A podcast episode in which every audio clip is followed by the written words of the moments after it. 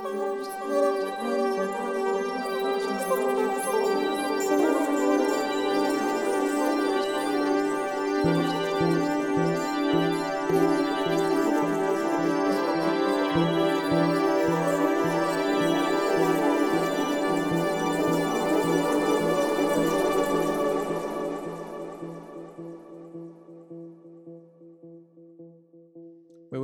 tardes y noches y bienvenidos al podcast Conversaciones Simbióticas.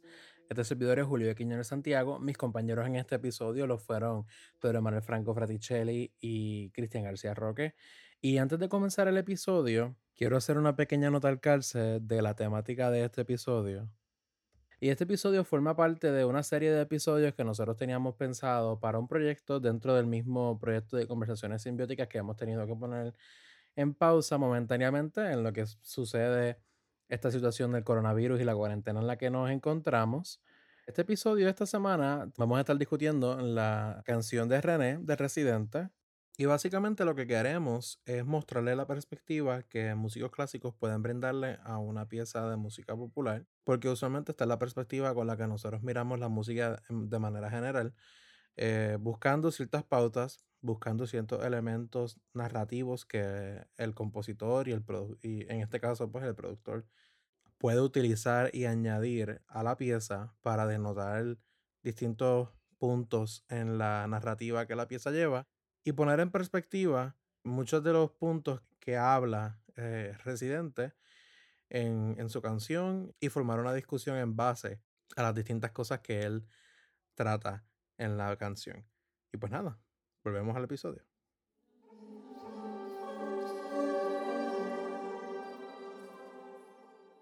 Algo rápido, si no, bueno, muy probablemente la han escuchado, porque casi todo el mundo la ha escuchado hoy en día, pero si no han escuchado la canción, pausen el podcast, escuchen la canción, después que la escuchen le dan play, entonces continuamos la conversación que, que estamos teniendo. Preferiblemente si pueden escucharla y ver el video, este eh, es más eh, eh, se prefiere más porque pues el video añade elementos de la narración de las cosas que le están hablando, pero más... se complementa bastante. Exacto, se complementa bastante. Es una relación más, más directa con... No es el, típico video de canción de artista urbano o reggaetón que lo que tiene son glúteos y, y pues culos y tetas ahí dando vueltas. Que no está mal. No, no estamos diciendo que está mal, pero que en este caso, o sea, e, el, no se reduce a eso. Exacto, el, el video de verdad va mano en mano con, el mensaje que él está tratando de. Sí, es parte de, la experiencia performática. Claro, claro. Es toda una misma propuesta. A mí, algo que me pareció, ¿verdad?, bien curioso, y se lo estaba comentando la Cristian ahorita, es que comienza con un mi arriba. La, la pieza realmente no está en do mayor.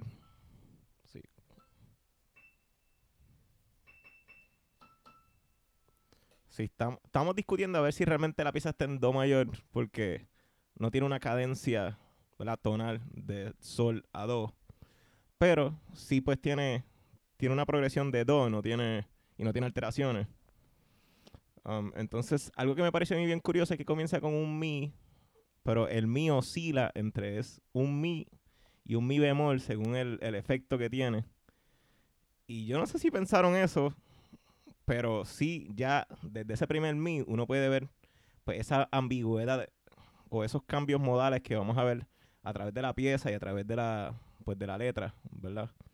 Entonces, como es, pues ese juego mental tal vez o ese proceso mental de a veces estar bien y a veces estar mal, a veces estar pues mayor y a veces estar menor.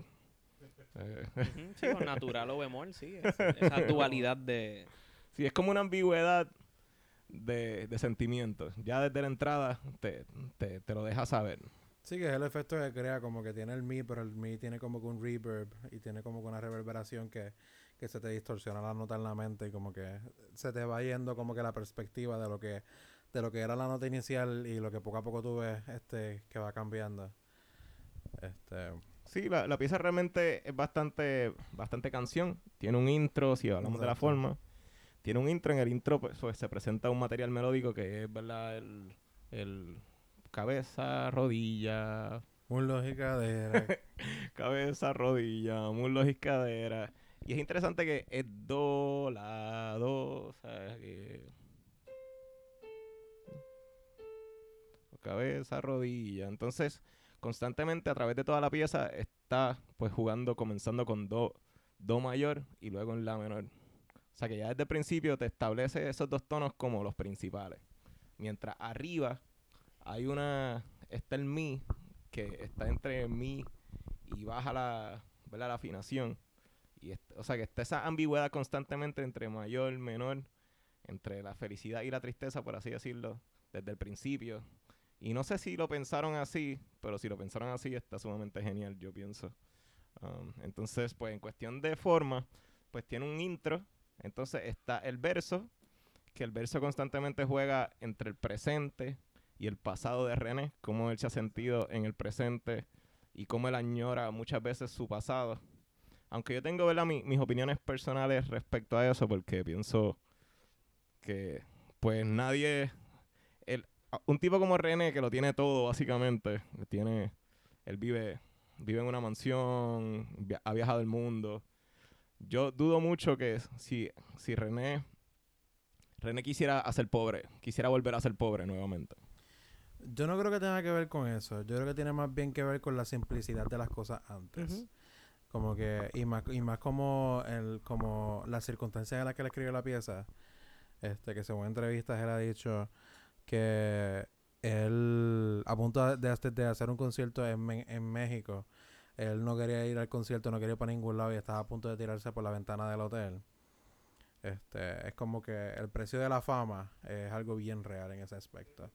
Y yo creo que más bien lo que se refleja en la canción no es un querer volver a ser pobre, sino es que querer una añoranza hacia el pasado, cuando las cosas eran más simples, cuando él era niño y sus preocupaciones eran estudiar, este, y que la mamá se sentaba con él a estudiar y él no se podía concentrar, a que él jugaba pelota, este, como dice al principio de la canción, este, y ese tipo de cosas.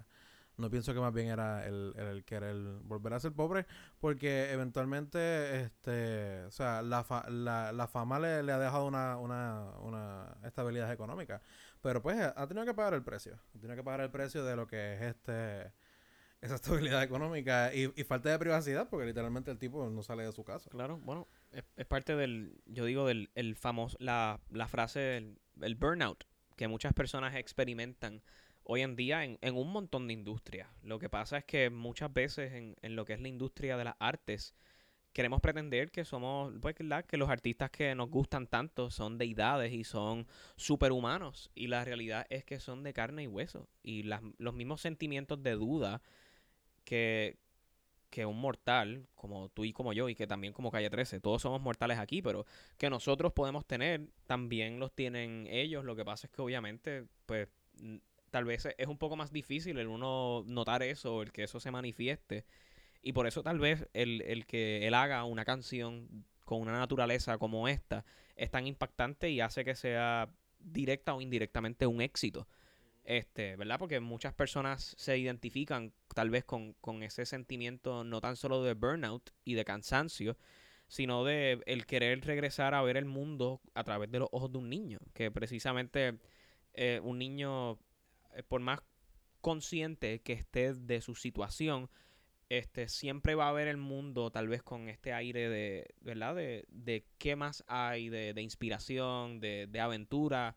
No, no está tal vez enfocado en que está en un ciclo repetitivo, que eso es de lo que él habla parcialmente, ¿sabes? De, esta, de, de estadio en estadio, de concierto en concierto, ¿sabes? Están todos llenos, pero él por dentro es- está vacío.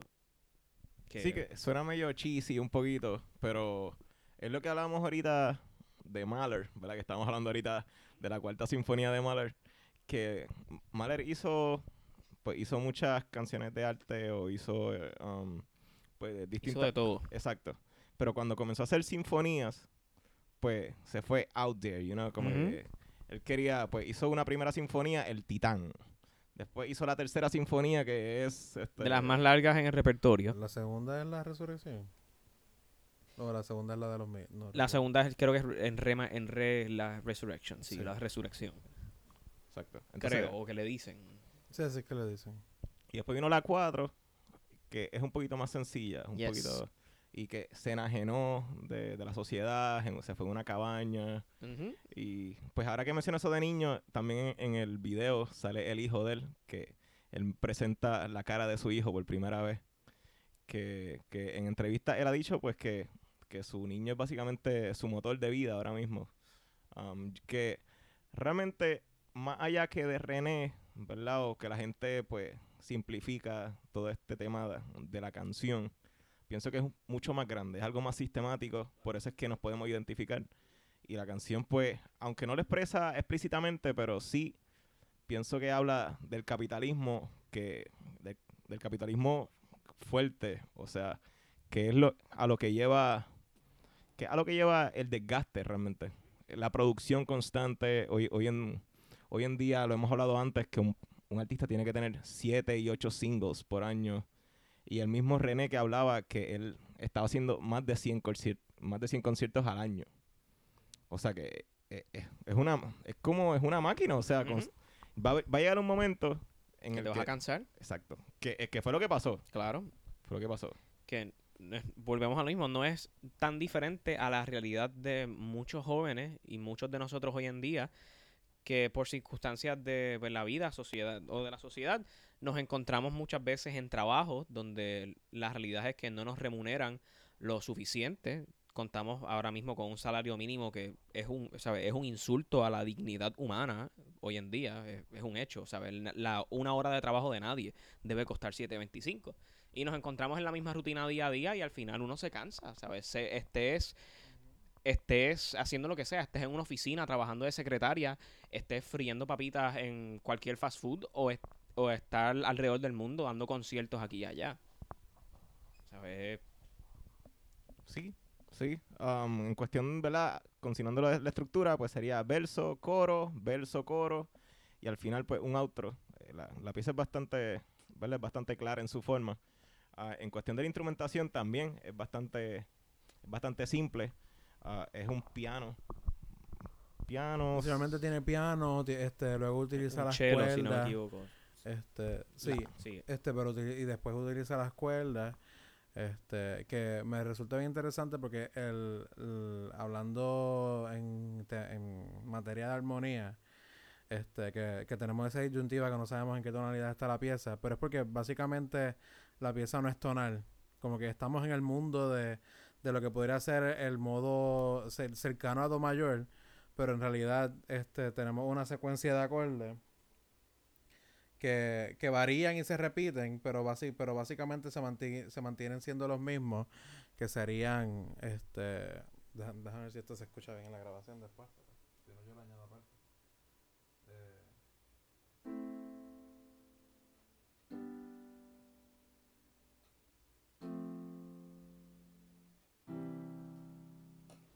Que básicamente es- las cuales son la menor, sol mayor, fa mayor y do y, do mayor. Este, y básicamente la pieza se este es una variación en las distintas en los distintos versos de esos acordes que si miramos esa, eso, esa secuencia de acordes que van en descenso, curiosamente van en descenso.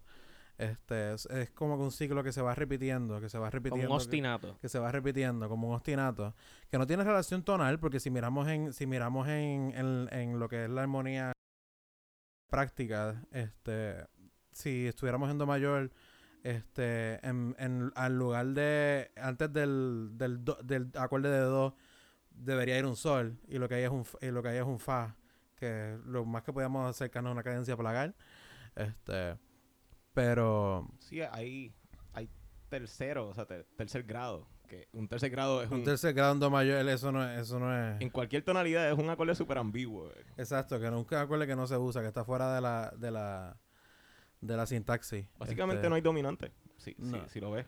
No. O sea, hay un este, do, está mi menor, está fa, que es un cuarto grado, está un re, que es un segundo, vuelve al, al do de nuevo. Sí, O sea, es, es sumamente ambiguo constantemente.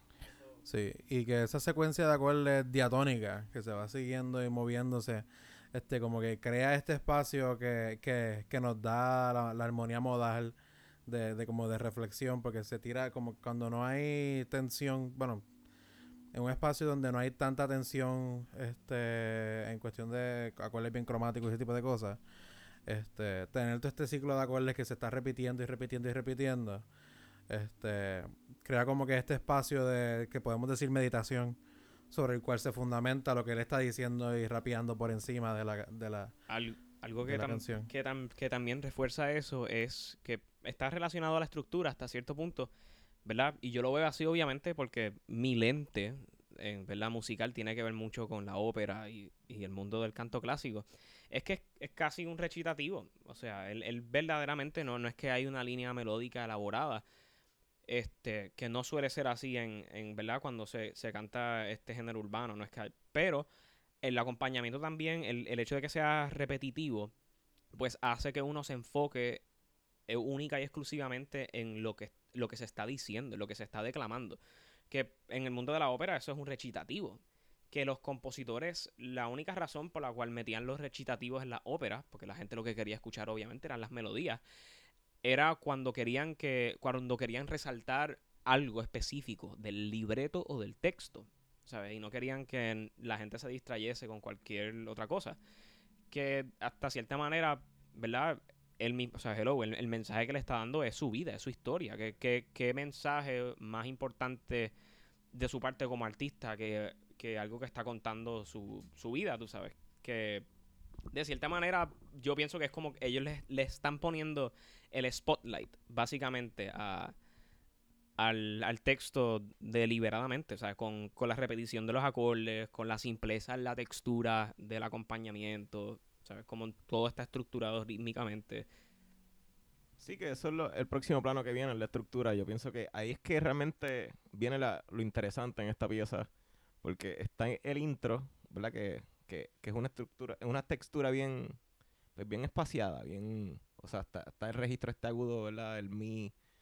Entonces, luego viene la estructura en, en un plano bastante calmado, que es el piano, y él hablando, que esa es la textura que se queda durante toda la pieza y lo que, lo que varía realmente son cuando vienen las cuerdas en algún punto.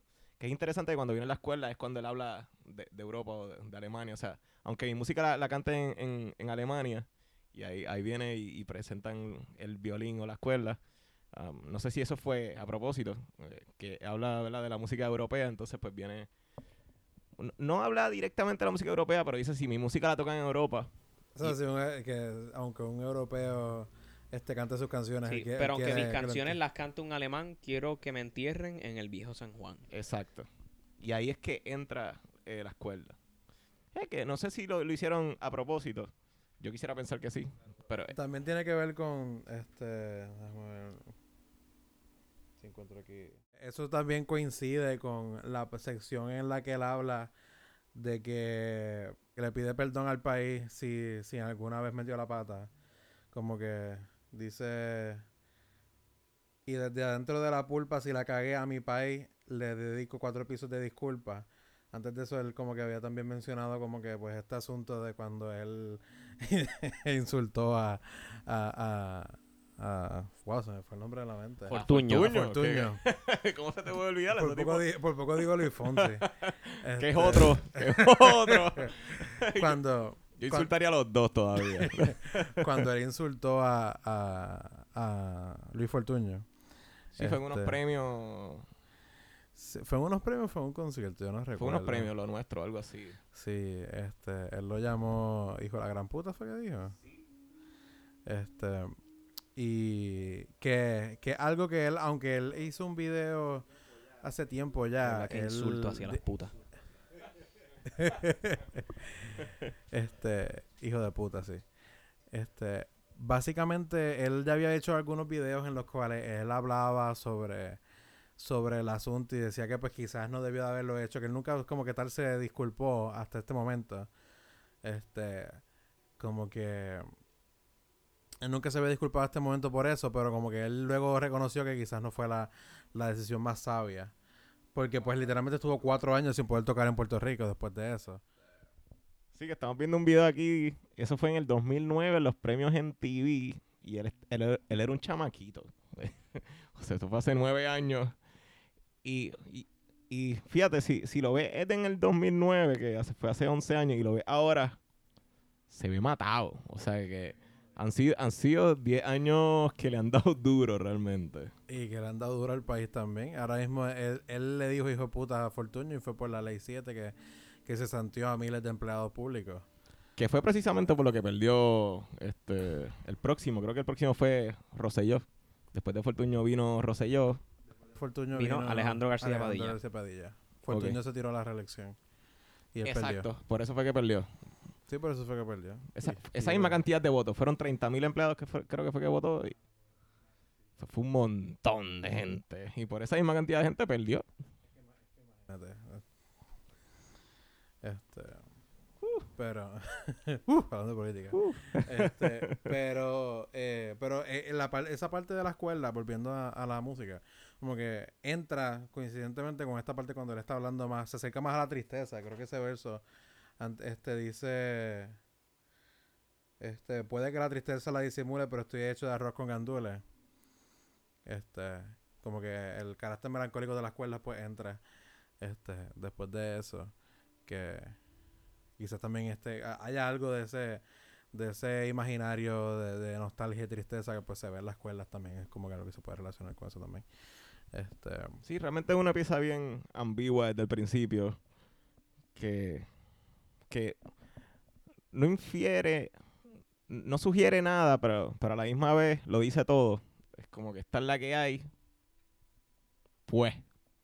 no y, yo pienso que, que, que es clara en, en su en su propósito como que él no él ahí no está escondiendo nada él está diciendo lo que Este, él está ahí exponiendo su vida, este, como siempre ha hablado en quizás otros foros, pero eh, expresando su vida de la manera más abierta en la que lo ha hecho en un foro público. Este, Y de una manera que es. eh, uno se puede identificar, o sea, es de- la manera en que él está de- de- o sea, llevando el mensaje es, es bien accesible, o sea, no porque él pudiese estar dando este mismo mensaje, tal vez de alguna manera u otra en, un, en, unos, o sea, en unos premios, en lo que sea, pero nadie le va a hacer igual de caso a que él lo haga, pues, con lo que él sabe hacer, que es precisamente hacer su música y al final del día no fue no sería el mismo mensaje porque estaríamos perdiendo todas esas otras capas de, de significado que le da la música, que le da el video, que por eso es que a los que están escuchando el podcast, ¿verdad? Les resaltamos la importancia de no tan solo escuchar la pieza, sino de ver el video. Porque en verdad todo es, es íntegro en el caso de esta canción. eh, es una es una sola pieza con el video. Eh, Gesonstwerk, decían este, ¿verdad? Ge- Este, espérate, ¿Cómo déjame. es que se dice eso? Ges- lo decía Wagner, Gesamtkunstwerk. Que Gesamtkunstwerk. esa era obra de arte total. Así le llamaban, bueno, así es Wagner, se refería a su, a sus óperas, porque recuerden, en aquel entonces todavía no existía la radio, no existía televisión, así que ¿dónde era el único lugar donde uno podía ver actuación, vestuario, efectos especiales y escuchar música en vivo a la vez? Era yendo a la ópera, que pues hoy en día pues tenemos el cine y tenemos los videos musicales. ¿Qué, qué, qué diablo? Sí, que es algo que, que se refuerza con Fluxus, que le hemos hablado, tal vez lo, lo hablemos más a fondo algún día si hablamos con, con Aponte LD.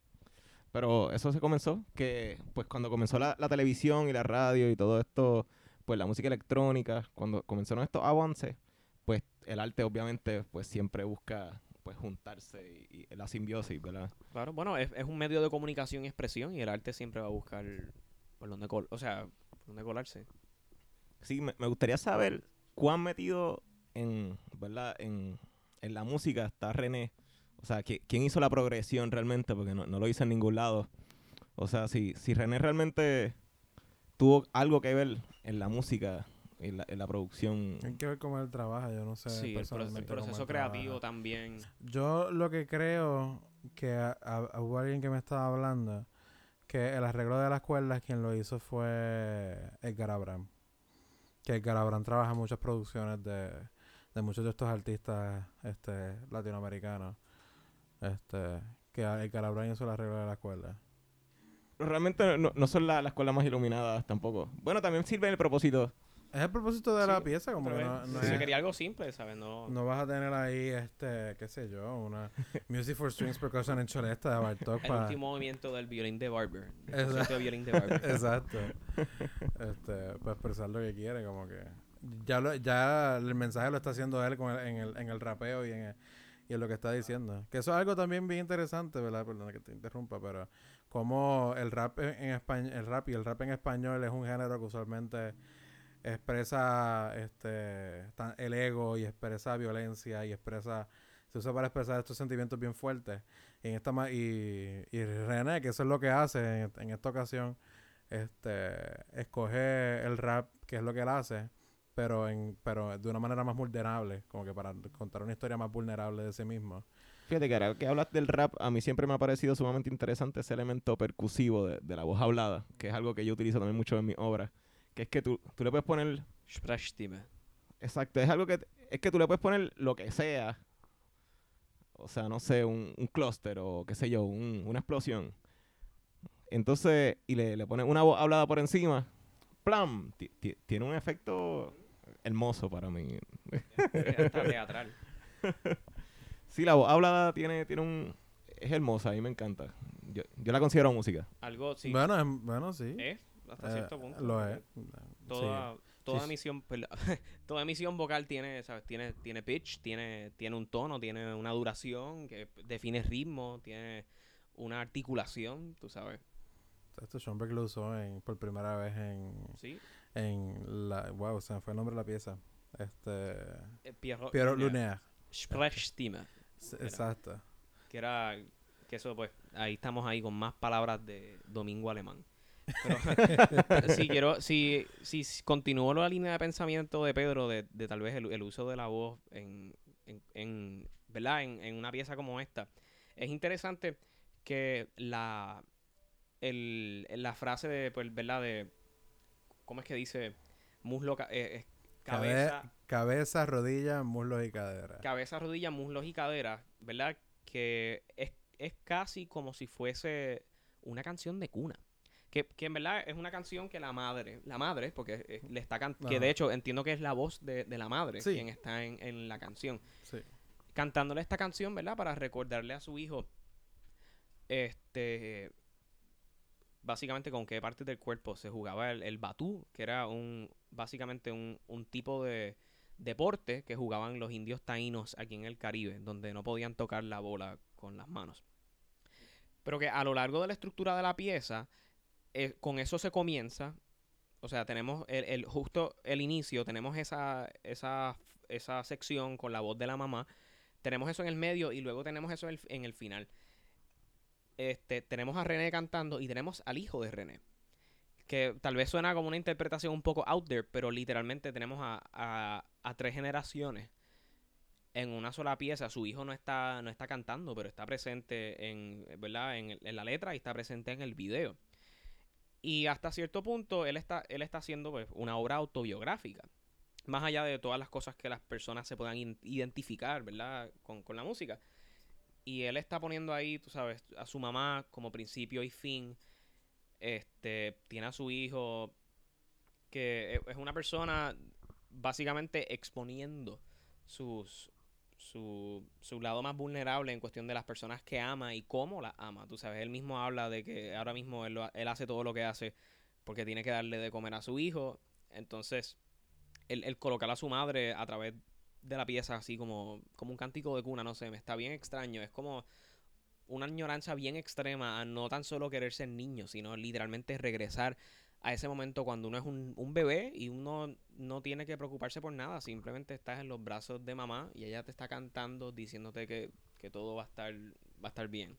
Sí, que René siempre habla mucho del déficit de atención que él tiene. Y es y esa ese canto es básicamente una tercera menor. Es tin, tan, tin, tan, tin. Es bien sencillo, pero, pero es bien memorable también. Sí, y, y nada más el hecho, ¿sabes? La, ma- la madre se lo está cantando precisamente porque sabe que él tiene déficit de atención y que Exacto. muy probablemente él nunca se va a acordar de esto y ella y la única manera que se pueden acordar es Exacto. con la canción ¿Sabes? Que. Es- no sé, pienso que si todos tenemos. es- es- de- en su mente debe ser una memoria hermosa, tú sabes. Él recordar su niñez y recordar coño. Sabes, yo pasaba un trabajo cabrón. y la vida en la escuela me era imposible, pero mami buscaba la manera de ayudarme como ella sabía, tú sabes. Exacto. Y puede parecer, ah, pues parece bobo, ¿sabes? Cabeza, rodilla, muslo. A lo mejor la gente puede pensar que están pidiendo un combo en church. Este, pero en verdad me, me, me está bien chévere el uso de, de ese, pues, de esa frase, de ese ostinato que se repite durante toda la pieza y que se usa como conexión, eh, comienzo, puente, cierre. Sí, que antes de, antes de, de, de él usar el, el- a Rubén Blades para cejar la pieza, este, él se une a la mamá en el coro, Ajá. este, cantándola.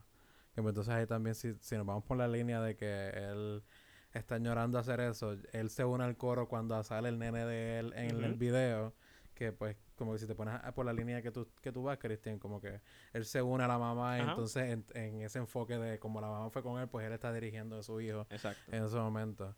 Este, Sí, que realmente cuando pienso que una, una pieza musical que it grows on you, como que te, te va gustando mientras la vas entendiendo más.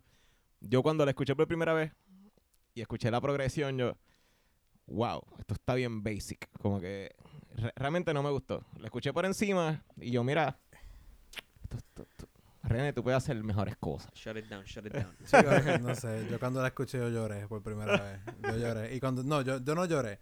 Yo cuando escuché la canción yo dije, puñeta, esta mierda. Busqué el video y ahí lloré. Ahí fue que yo lloré con el video. Ah, Yo no bueno. lloré, pero sí tú, dije como que, wow, esto, ¿sabes? Yo me sentí identificado hasta cierto punto. Y de la, ¿sabes? Ese es el punto, que it hits hard on everyone, porque todo el mundo ha sido niño. Todo el mundo extraña hasta cierto punto esa manera de, de sentirse y ver el mundo. Sí, y más uno que se encuentra en circunstancias en las que uno no quiere estar teniendo que estar Con trabajando. lo jodido y con la asquerosa mierda que es este mundo hoy en día, pues es, eso es un bálsamo. Sí, el capitalismo, eh, la recapitulación. eh.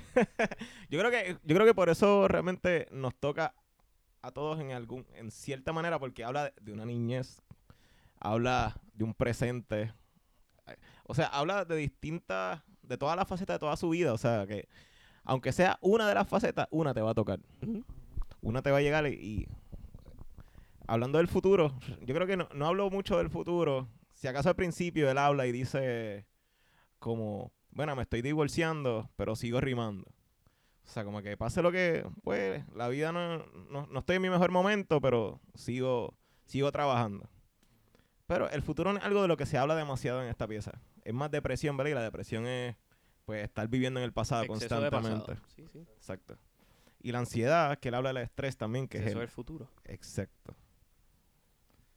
Que ahí volvemos a la ambigüedad.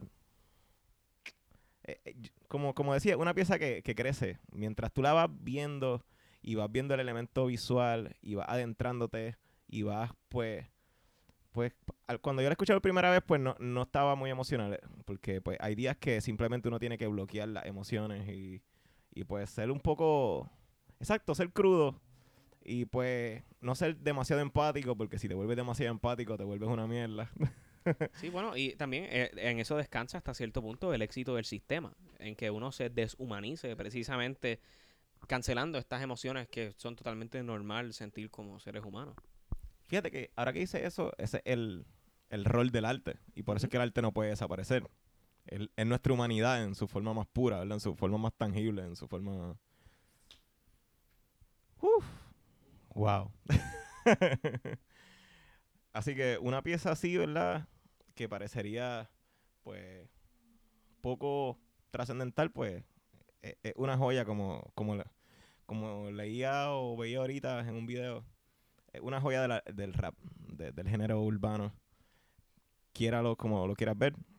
No sé si quisieran hablarle un poquito del final, cómo él utiliza pues, a Rubén Blades, ¿verdad? Para terminar la pieza y cómo saca ahí uno- unos bongos de la nada. Como un flashback musical. Sí, porque él habla, hay un, hay un verso en el cual él habla que él menciona Rubén Blades. Sí, que sin... ¿Qué es lo que él... Que él escuchaba con los hermanos. Para, limpiar la casa era que él Sí, así decía? mismo.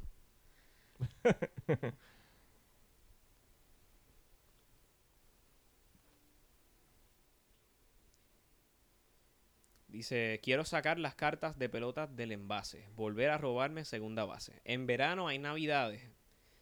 limpiar la casa con, mi her- con mis hermanos, escuchando a Rubén Blades. Exacto. Eh, es más memoria, es, es más, es más, es más de la nostalgia. Por eso es que lo, lo Sí que al final sale el disco de Maestra Vida, que es un está es una ópera que quería hacer Rubén Blades una sé, que- sé que hay una no sé si es una ópera o es una obra de teatro que quería hacer Rubén Blades con, con esa obra. más seguro es una obra de teatro. Porque sé que en el conservatorio se, se estaba pensando, se estaba hablando para, para hacer, ¿En serio? sí. eh, no, no voy a decir quién, pero sí se estaba hablando para hacer Maestra Vida en el conservatorio. Como, Ah, bueno. Sí, Maestra Vida es el nombre de la primera ópera salsa original. Exacto. Y se estaba hablando... Ópera salsa original. Correcto. Y se está hablando para hacerse en el conservatorio y eso, eso hubiera estado, hubiera, hubiera sido... Hay que hacer un episodio de eso. Sí, Yo, no- hay- definitivamente. yo no sé yo- si hay grabación de yo- eso. Tiene que no- haber porque eso fue un álbum. Pero yo, yo soy cantante de ópera y nunca la he escuchado. Estoy, la voy a escuchar, coño, porque una Hay ópera que- salsa, hay- eso Hay que escuchar, hay que hacer un episodio de eso. aquí full. está marcado. Hay que hacer un episodio de eso. Y si no lo hacemos, ya saben. Hold us accountable. Exacto. Bueno, entonces yo, yo creo que esa es bastante... Esa es la, esa es la pieza. Sí, este, es interesante. Todos estos días han estado saliendo un montón de mucho, hay mucho material musical nuevo por ahí. Como que yo me encontré inundado de, de mucho material musical nuevo que está saliendo. Este, Bad Bunny sacó el disco. Este, eh, eso es otro episodio. eso, Eso es demasiado material. Bad, Bad Bunny sacó el disco, son 20 canciones. Bad Bunny sacó el disco, hay un compositor contemporáneo que a mí me gusta, se llama Tomás Ades, que sacó su otro disco también como de dos piezas. Este- Ah, a mí me gusta Tomás Hades. ¿A ti te gusta Tomás Hades? Sí, lo voy a buscar. En serio. Yo no sabía que más nadie sabía de su existencia, además de Cri- Cristian, Cristian Josué y yo. Este, aquí en Puerto Rico. Este, Él hace mucha pieza de cuerda. y ópera. sí, y las óperas de él. Yo tengo las tres óperas de él ahí en mi apartamento. Una, una, o sea, él, es que hay un video, si lo pueden, pueden buscarlo, es que es una loquera. La soprano, la soprano creo que se llama Audrey Luna. Por favor, por Y favor, busquen ese Él video. escribió algunos roles específicos para esta soprano y ella se tira como que un agudo estratosférico, una cosa exagerada. Nada, eh, pa- pa- pequeño paréntesis, ¿verdad?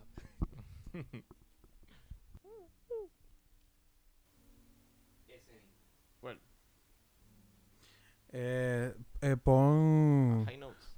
pon, espérate, espérate, déjame, déjame. Mm, sí, pero bus- búscate, este, ay, ¿cómo es que se llama ese, ese área? Death to the Sinners. Creo que se llama. Fear to the Sinner, eh. Fear to the Sinner. Este. Eso, ponte, ponte eso. Pero esa no es la, esa no es la soprano. No es la soprano, pero es, yo creo que es lo que tú quieres decir. ¿Qué? La, la canción, la pieza. Ah, sí, sí. Está en Bueno, no sé, pero es que es otro video que... Mira esa presencia escénica. Ya me encanta. Ah, espérate, vamos a subirlo.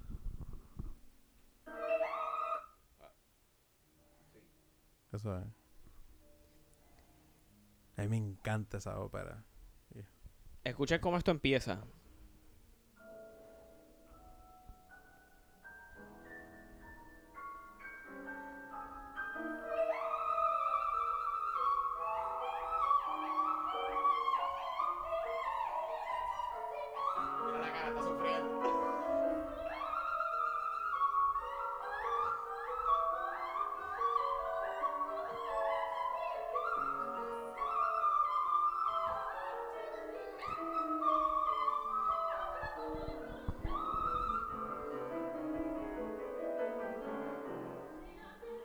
Pedal,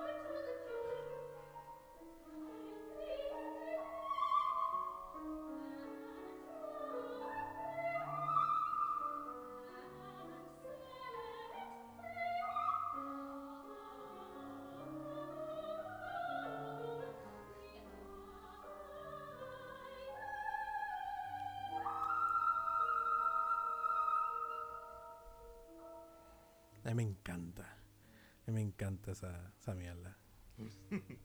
me fascina. mucho a Kimberly. Este, porque el, el propósito de, de el, el, el viaje de ese, de ese personaje es que la como el personaje el personaje que canta esa canción es, es el espíritu este Ariel el espíritu que es el asistente ayuda de de Próspero en, en la ópera de Tempest de, basado en la obra de Shakespeare el personaje siempre está en el aire y siempre está volando y por eso las líneas son bien agudas este y físicamente en los montajes de la ópera el personaje nunca toca el piso como que en el monta en la en el DVD que hay del Met, que yo creo que es la gra- grabación más, que más fácil es de conseguir, pues yo creo que es la única, que es de la ópera. Este, el personaje lo hace Audrey Luna, que es lo que está haciendo Christian. Este, pero la que hizo el papel original no fue ella, fue otra persona. Y ella nunca, ella siempre o está guindando en suspensores o hay stage hands que la, que la están llevando, pero ella nunca pisa el escenario. Entonces ella siempre está trepada o trepada un andamio o, o la llevan a ella, pero ella nunca está pisando el escenario porque el punto es que ella nunca toca el piso. Y las, y las líneas vocales son así, son bien agudas y bien cabronas. Ella, él, él sí escribió pensando en ella el, el papel, no recuerdo el nombre, pero un papel en, en la, ot- en la tercera ópera del que se llama The Exterminating Angel, que ella fue el rol, el quien estrenó el, la ópera, en el papel que ella hizo. Pero que, que de nuevo es un- una es un papel que es que un registro estratosférico y que rompió récord en el Met por tener la nota más aguda. Y se ha cantado en el Met. este, este, Diablo. La diva, la potra. Y Sí. a diablo, mira, wow. sí, como que como que hay, hay mucha música que está en el ambiente y que Y por- cu- de, de ahí llegamos a Des. ¿Cómo- sí, ¿cómo, ¿cómo llegamos a esto? De ahí llegamos a Des, que ya había un disco de Des que yo estaba escuchando este fin de semana. Y como que también llegó esta canción y como que este estamos viviendo en Puerto Rico unos momentos un poco difíciles, por decir, por, por, por minimizar el asunto. Este Bueno, y salió una foto de Ricky y, y se, se veía ahí, parecía que estaba pidiendo chavo en la luz. que, que pues Ricky Rosselló, por, por si man- acaso. sí, No, a- sí. manera- sí, Rosselló, este, no. Saludos, Ricky.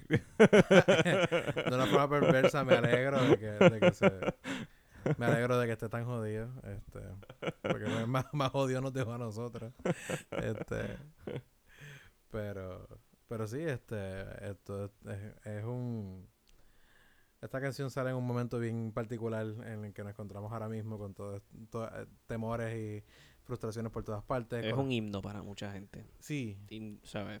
Como lo quieras poner. Sí, porque este, de nuevo, como, y con esto volvemos más a lo que, a uno de los puntos que tú hiciste al principio, este, que mucha gente se identifica con esto, porque hay gente que está pasando por depresión y piensan que eso es lo único que quizás pueden estar pasando por eso, Ujú. y se le hace difícil que pensar, que pensar que hay personas famosas que han pasado por eso Y que están pasando y que por están eso. pasando por eso. Y Sí, sí. No, y realmente instamos a la gente a escuchar la pieza. Sé que hay, sé que hay mucha gente que no sigue a René es- o a Residente, ¿verdad? Pienso que esto es una, es una faceta diferente. Es otra cara, ¿verdad? Del René, de, de Residente, de este, pues del cafre, del sucio, del pues del irreverente. Es, es otra faceta. Es, es un René mucho más maduro, mucho, mucho más roto, por así decirlo, ¿verdad? Por ut- utilizar una palabra. Y pienso que, que aunque no, no, aunque no se convierta en, en tu canción favorita, pero por lo menos una escuchada y, y una vista, ¿verdad? Son, el, el video dura siete minutos. Vale la pena in- invertir, ¿verdad? Un, un- un poco de, de tu tiempo a reflexionar a tu propia salud mental, a, ¿verdad? A tus allegados. A veces, pues, pues no sé, estamos muy metidos dentro de nuestra propia vida, ¿verdad? Rutinaria, ambigua, con ese mí ahí arriba.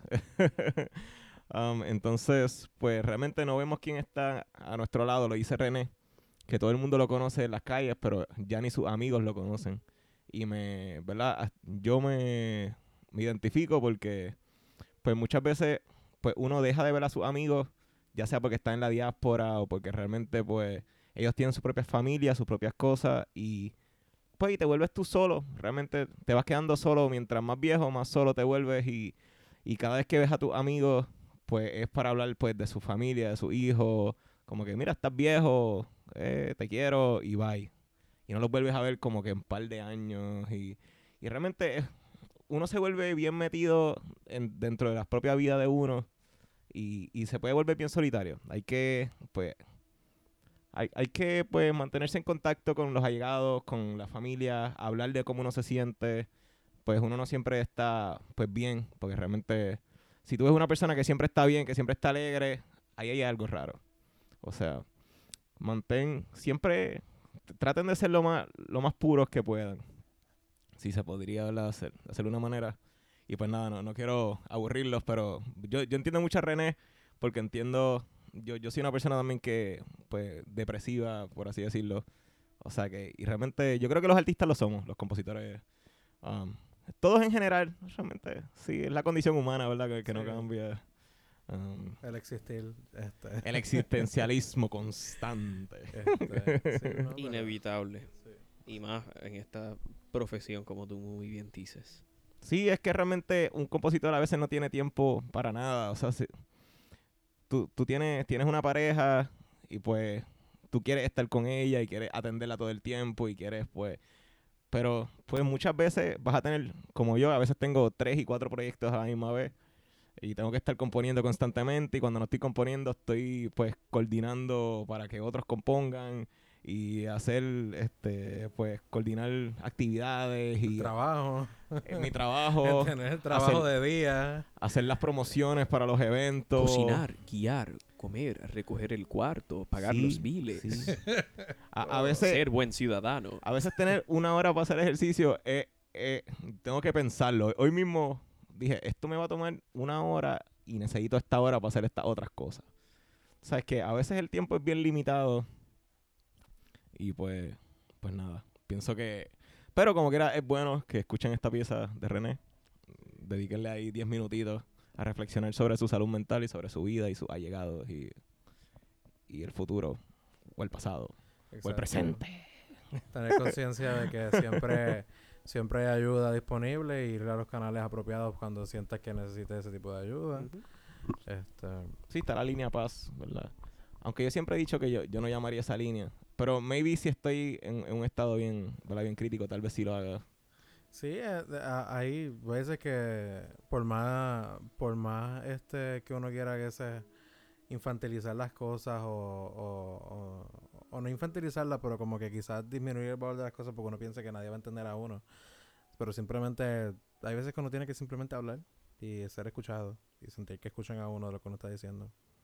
Y, y como que sentir que alguien está escuchando lo que uno está diciendo y que, y que uno no está solo. Este. Y que uno no está solo. Que ese. Que pues, de nuevo, volvemos a la canción. Cuando él dice, este. Ya no, ya no queda casi nadie aquí. A veces ya no quiero estar aquí, me siento solo aquí. Este.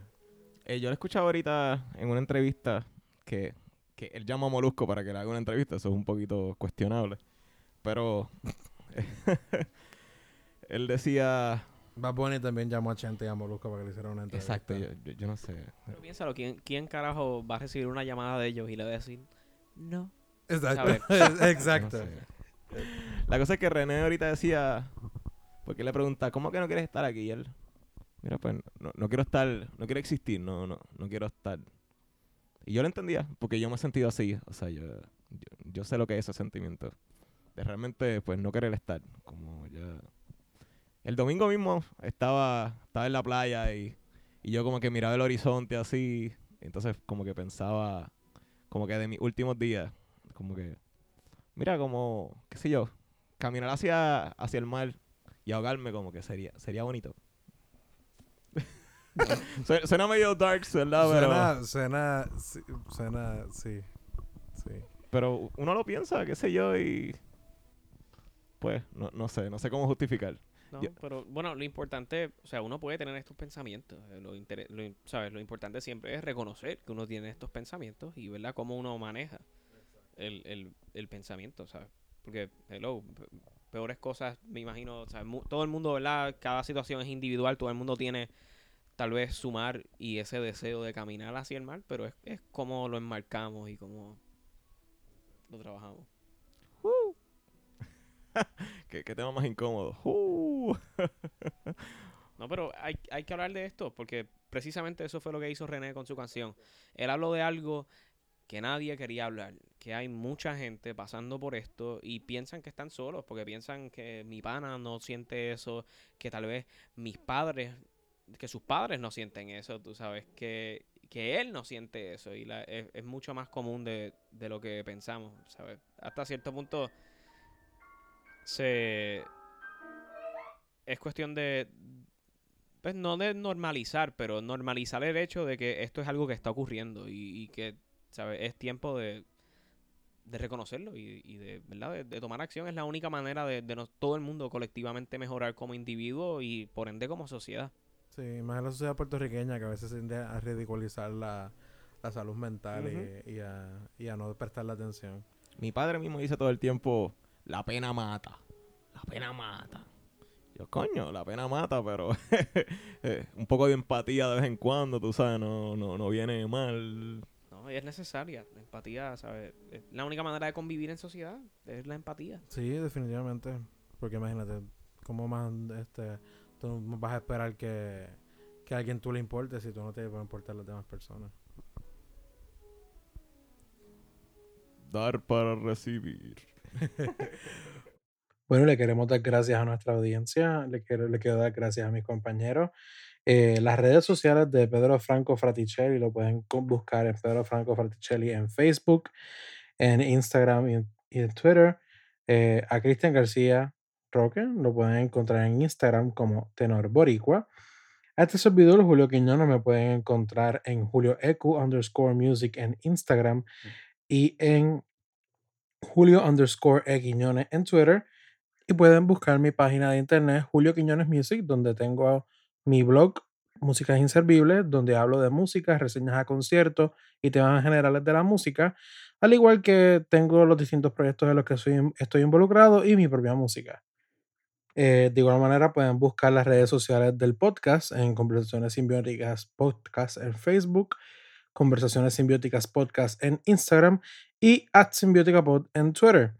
Eh, de igual manera, le damos gracias este, por, por, su continua audiencia. Si tienen amigos, compañeros de trabajo, personas a las que conocen que piensan que les puede interesar la música en general, la música puertorriqueña y la labor de los músicos y compositores puertorriqueños, sugieren el podcast. Eh, de igual manera, están bienvenidos a nuestras redes a compartir este, posts, a compartir este, opiniones sobre los, sobre los episodios, alguna sugerencia que tengan. De igual manera está nuestro email en las notas del programa, conversaciones simbióticas a gmail.com. Y nada, nuevamente, gracias por escuchar, gracias a mis compañeros y estén pendientes al episodio de la próxima semana, ya que durante este momento de la crisis por la, de la pandemia del coronavirus, pues vamos a estar tirando episodios semanales. Nuevamente, muchas gracias y será hasta la próxima.